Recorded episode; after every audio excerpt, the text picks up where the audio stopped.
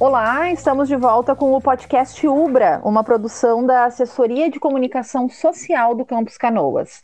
Eu sou a jornalista Marla Cardoso e neste episódio vamos falar sobre os 14 anos da Lei Maria da Penha e o aumento no número de casos de feminicídio durante a pandemia do novo coronavírus.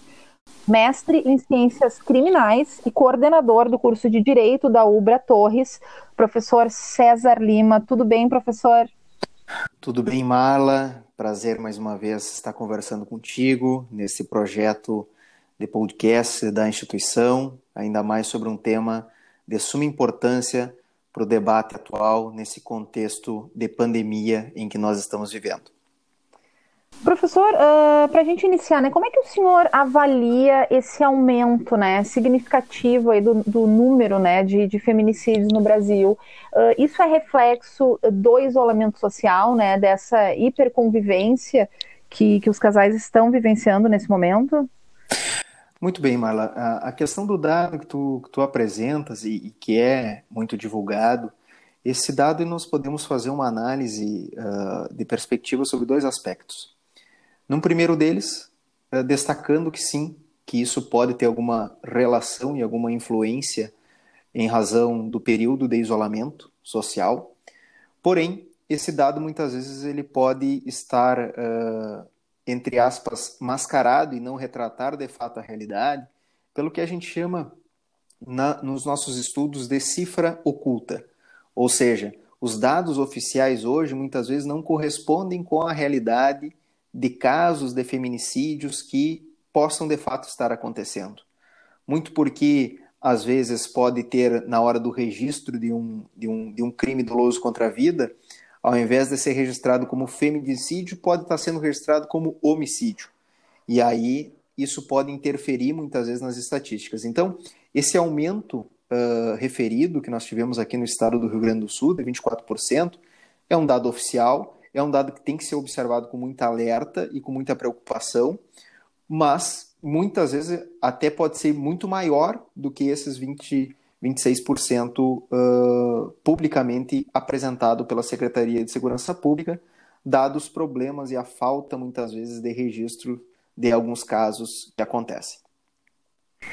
Há 14 anos, então, existe uma lei né, que foi criada para proteger as mulheres uh, destes crimes, a, a, Lei Maria da Penha.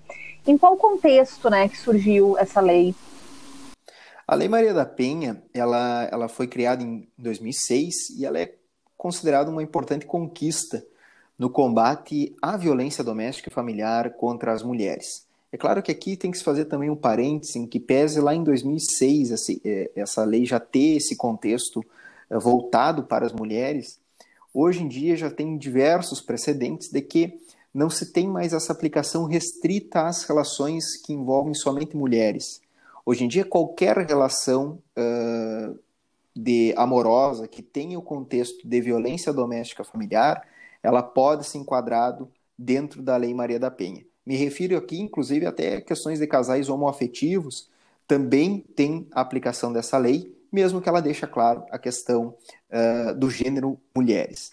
E ela recebeu esse nome justamente como uma forma de homenagear uma pessoa que foi símbolo nessa luta, que é a Maria da Penha Fernandes, que sofreu duas tentativas de homicídio por parte do seu ex-marido, ficou paraplégica, mas se engajou na luta pelos direitos da mulher e na busca uh, de punição, né, de, uma, de, um, de uma de um empoderamento maior legislativo com relação a esse tipo de crime.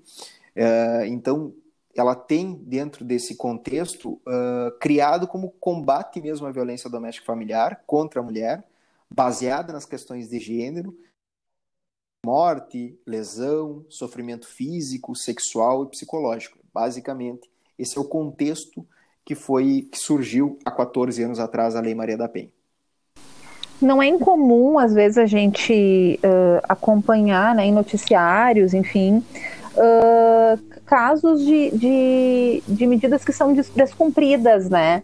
Uh, os agressores, enfim, têm uma medida, por exemplo, para não se aproximar da, da, vítima, esse tipo de situação. por que, que, ainda acontece assim muito o descumprimento, né, da lei nestes casos? Perfeito. É, a, a, tua pergunta, Mara, ela é muito interessante porque me, me, me permite é, fazer essa explicação para quem está nos escutando, uh, que a Lei Maria da Penha ela não só é uma lei que prevê crime, ela é uma lei muito mais ampla. Ela prevê, entre outras situações, medidas protetivas. O que, que são medidas protetivas? São medidas que uh, o Poder Judiciário deve aplicar contexto em que a vítima está tá sofrendo violência doméstica em casa, de maneira preventiva, ou seja, antes de eventualmente se fazer um julgamento, de todo um processo que demora anos, a justiça ela pode, dentro daquele analisando o caso concreto, aplicar medidas protetivas que entre elas podem ser o afastamento do agressor do lar, um distanciamento em relação à, à questão da vítima para com o acusado, inclusive até mesmo uh, questões se o acusado tem porte de arma, também fica automaticamente restrito. Então, são vários mecanismos que a lei tenta estabelecer antes de determinar uma eventual prisão. O descumprimento dessas medidas que forem aplicadas resulta e tem a possibilidade de resultar que o Poder Judiciário aplique uma prisão preventiva contra esse uh, sujeito que está respondendo pelo crime de Maria da Penha e que viola essas, essas medidas protetivas. O fato de eventualmente uh, ter essas medidas protetivas e que de, em, algum, em determinados casos, não são a maioria, mas em determinados casos elas não são cumpridas, a própria legislação ela acaba criando uma, uma alternativa. Olha, nós estamos afastando preventivamente do lar. Se eventualmente for descumprido, o outro passo é a prisão preventiva, é a medida mais dura que a própria legislação estabelece.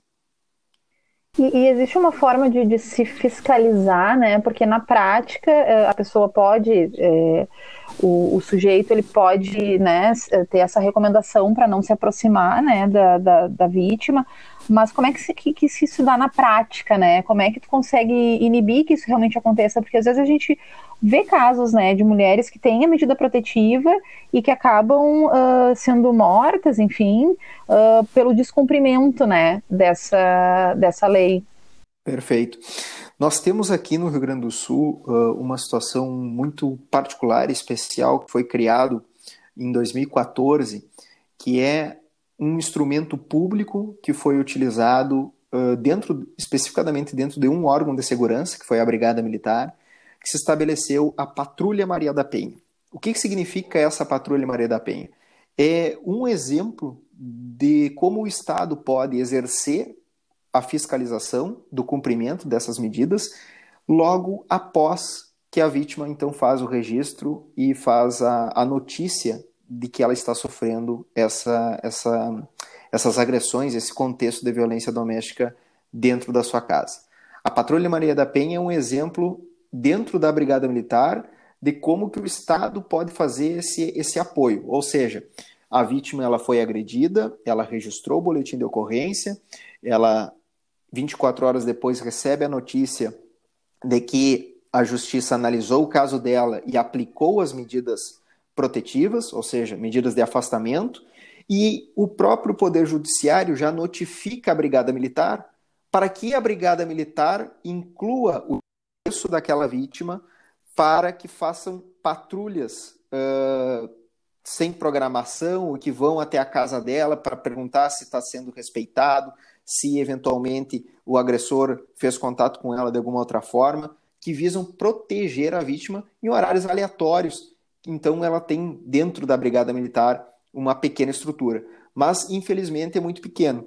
Tem determinadas cidades, outras não tem. Nós temos um contexto de eh, todas as, as, cidades que nós temos, por exemplo, a, a unidades da UBRA, quase todas têm uma patrulha Maria da Penha, mas ainda está longe de ser o contexto que nós desejamos para minimizar ainda mais os efeitos e inibir né, que essa reiteração do, dos crimes de violência doméstica persistam. Mas isso já confere uma segurança, né, às mulheres, porque muitas têm medo da denúncia, né, justamente por se sentirem de repente desprotegidas ou, ou por medo até de uma retaliação, né. Isso é uma forma de já conferir uma segurança, né, de que vai ter esse amparo, né, legal. Sem dúvida, Marley, e isso é muito importante de nós cada vez mais publicizarmos essas, essas atitudes, porque não só a, a Patrulha Maria da Penha, como um instrumento feito pela Brigada Militar, como também as próprias delegacias especializadas criadas pela Polícia Civil, que infelizmente também não são em todas as cidades, mas temos. Dentro das delegacias, ela tem todo um, um, um treinamento que é feito de atendimento porque tem que ser um tratamento diferente, né? Não dá para muitas vezes a vítima uh, querer, já está numa situação fragilizada, já é difícil ela se encorajar a fazer esse registro e muitas vezes ela chega numa delegacia de polícia e encontra, infelizmente, algum servidor que não estava preparado para aquele atendimento, né? Encontra um servidor homem que talvez não trate como ela deveria ser tratada. Então, tem várias uh, formas de modelos que o Estado tenta aplicar como a Patrulha Maria da Penha sempre ser uh, por agentes mulheres, uh, a própria Delegacia de Polícia da Mulher, que tenha uma sala de acolhida que também seja atendido por uma outra mulher, e fora os outros centros de apoio, que são o Centro de Referência da Mulher, ou eventualmente uma casa-abrigo, que são instituições que servem de apoio para fortalecer a vítima. Tanto apoio psicológico, social, até mesmo orientação jurídica a todas essas mulheres em situação uh, de violência doméstica. Então, é, é basicamente toda uma rede que está sendo formada, que já tem aplicação, mas, e que precisa cada vez mais ser, ser fomentado e publicizado para que a vítima, hoje ela não se sinta isolada, hoje ela não se sinta sozinha, ela sabe que ela tem minimamente o amparo do Estado para essas questões. A gente tem até aqui o exemplo de, de algumas empresas né, e organizações que têm disponibilizado formas né, para essas mulheres uh, pedirem ajuda né, quando estão diante aí, de alguma violência doméstica. Uma delas é a Magazine Luiza, né, que tem um aplicativo de celular que ela disponibiliza um espaço então para que as mulheres possam entrar em contato com uma delegacia sem que o, o agressor perceba. E também tem uma campanha, a Máscara Roxa, que foi criada pela ONU Mulheres, que capacita farmácias para receberem denúncias de agressões né, contra mulheres e, e chamar a polícia. Uh, vai uh, ao encontro mais ou menos disso que o senhor está comentando, né? De, de, de, ter uma rede de apoio que encoraje essas mulheres a, a fazerem a denúncia, né? Perfeito, Marla. E, e na verdade, nesse ponto, uh, me parece que nós temos, e essa pandemia ela despertou ainda mais esse tema, por isso da importância desses 14 anos da Lei Maria da Penha ser comemorado e ser debatido com, com maior afinco, porque nesses últimos anos nós constatamos que somente a questão legislativa não se mostrou eficaz na redução da violência doméstica. Né? É importante o envolvimento de todos os segmentos da sociedade na discussão e na proposição de alternativas para cada vez mais criarmos um ambiente de compreensão, de respeito nas relações entre as duas pessoas. E essa, esse ambiente de compreensão, ele não só tem que partir das, instituições, das instituições públicas, como foi o caso que eu referi, da Delegacia da Mulher, da Patrulha Maria da Penha, como também das instituições privadas, como foi os exemplos ali que tu mencionaste. Então, basicamente, essa essa compreensão, essa união de todos os setores, principalmente da sociedade, é o que vai ser o fator principal para nós termos uma mudança de redução nos próximos anos deste grave problema social que nós temos. A gente tem um dado, professor, que no período né, da pandemia, uh, no estado do Acre, por exemplo, uh, houve um aumento né, de 300% no número de casos de feminicídio entre abril e maio, né, uh, comparado aí com o ano passado, e no Rio de Janeiro houve uma queda de casos, né, em mais de 50%. O que, que pode explicar né, essa variação assim entre estados? Né? A gente está no mesmo país, o que, que pode explicar essa variação tão, tão abrupta? É, Marla, uh, essa questão da análise dos dados eu sempre vejo com muita cautela, porque nós temos que ter cuidado com esses indicadores oficiais, pois infelizmente eles acabam não retratando a realidade. Né? É, eles tratam de indicadores que apuram a partir de registros oficiais realizados. Todavia, esses, esses registros não representam a realidade da violência doméstica no país ou, inclusive, dentro de cada estado já que temos uma determinada uh, cifra oculta nesses, nessa criminalidade. Ou seja, vários casos que estão acontecendo nesse momento, por exemplo, e que não vão ser levados a conhecimento da autoridade policial. E por isso, muitas vezes, que nós não temos uma, uma confiabilidade se de fato houve uma redução ou se de fato houve esse aumento exponencial. É claro que quando eu tenho um aumento muito grande de registros, é porque é que aquele é, é, um, é um dado muito realístico, mas pode ser muito maior do que esses 300%. E, e o estudo do porquê que um Estado uh, cresce e outro, entre aspas, reduz, infelizmente tem que ser feita uma análise uh, local de estudo, até mesmo antropológico da, da região, da sociedade, para ver se de fato também, tem reduzido. Né? Exatamente, exatamente. Então, é, é, são vários fatores que podem justificar esses aumentos, mas sempre temos que ter essa atenção. Os dados, muitas vezes publicizados, talvez não correspondam com a realidade, e não correspondam para o lado negativo. Eles podem ser muito maiores. E a pandemia, uh, de, alguma forma, ela pode uh, estar dificultando as mulheres né, de chegar até uma, delegacia, de registrar o seu boletim de ocorrência pelo fato dessa, dessa orientação né, de, isolamento social que a gente vive no momento? Sim, sem dúvida que, que é um, um, um dos grandes problemas que nós temos enfrentado nesse momento. Né? E, e apesar dos esforços que os órgãos de controle, que, que a Polícia Civil tem colocado, de, de facilidade via ligação, via mensagem, pela boletim de ocorrência online, isso tem, de certa forma, sim, contribuído para inibir ainda mais a questão do, do registro né, da ocorrência, até mesmo pela questão do isolamento. Né? Muitas vezes a pessoa, bom, eu, eu então vou fazer o registro e agora? O que, que acontece? Né? Para onde é que vai? Para onde é que vai o agressor e tudo mais? Então, tem inimigo sim. Isso é um problema que que tanto o Estado como a sociedade tem que comprar e tem que verificar essa questão de que há um impedimento, há um problema que deve ser atendido com, com, com zelo.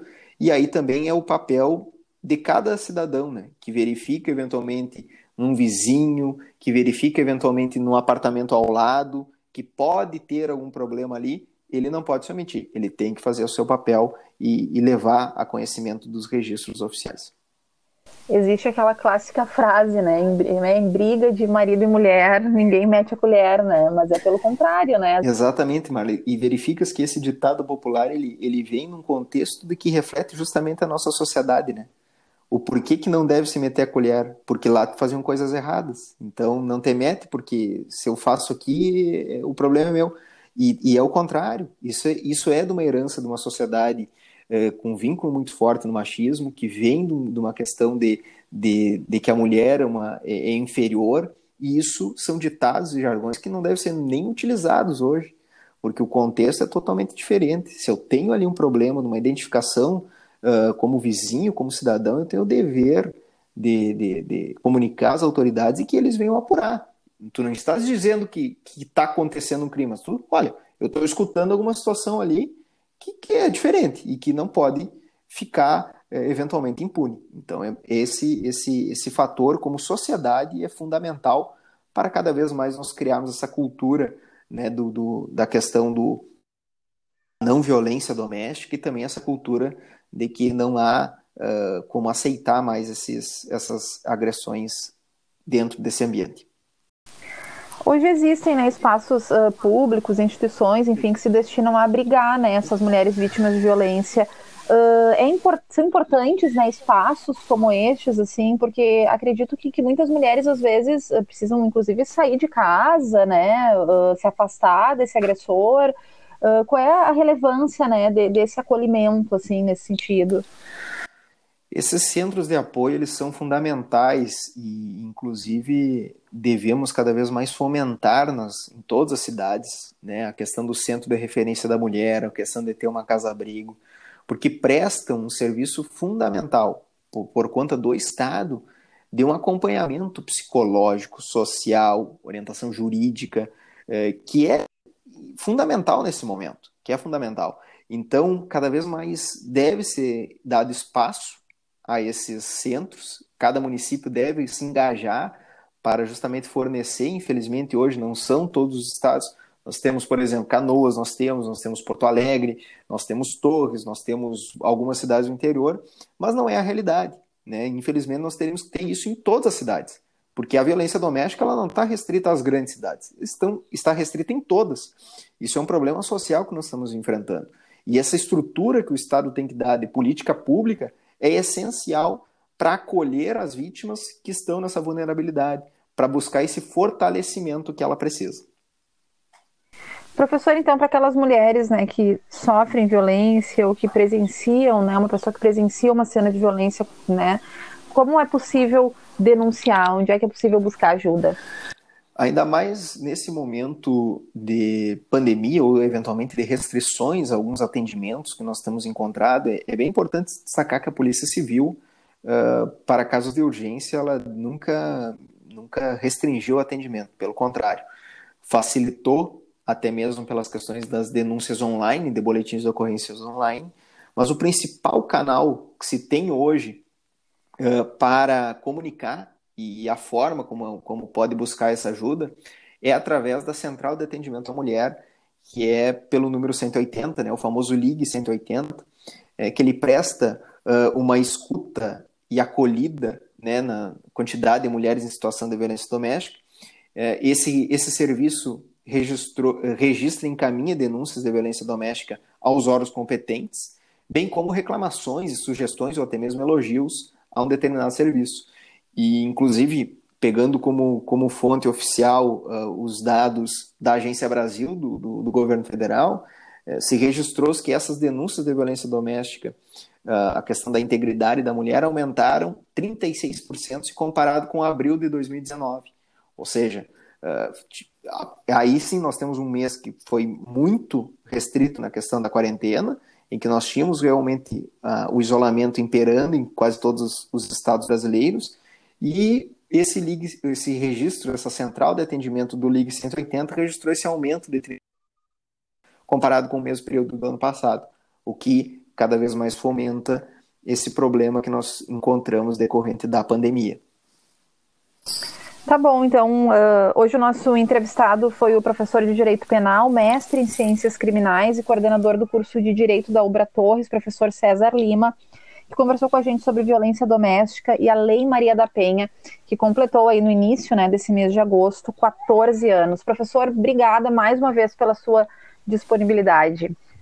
Obrigado, Marla, obrigado e parabéns mais uma vez pelo, pelo projeto que vocês realizam uh, do podcast da Ubra, que fomenta temas muito importantes para o debate e para o cenário uh, que nós vivemos na nossa comunidade.